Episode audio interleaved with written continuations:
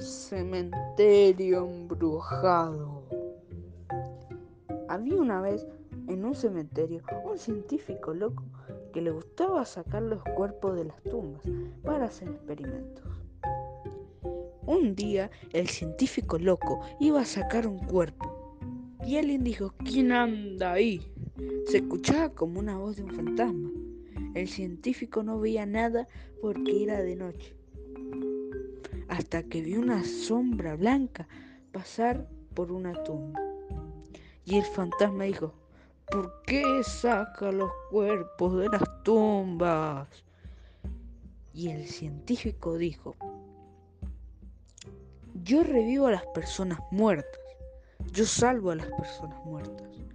El fantasma dijo, a ver, muéstrame.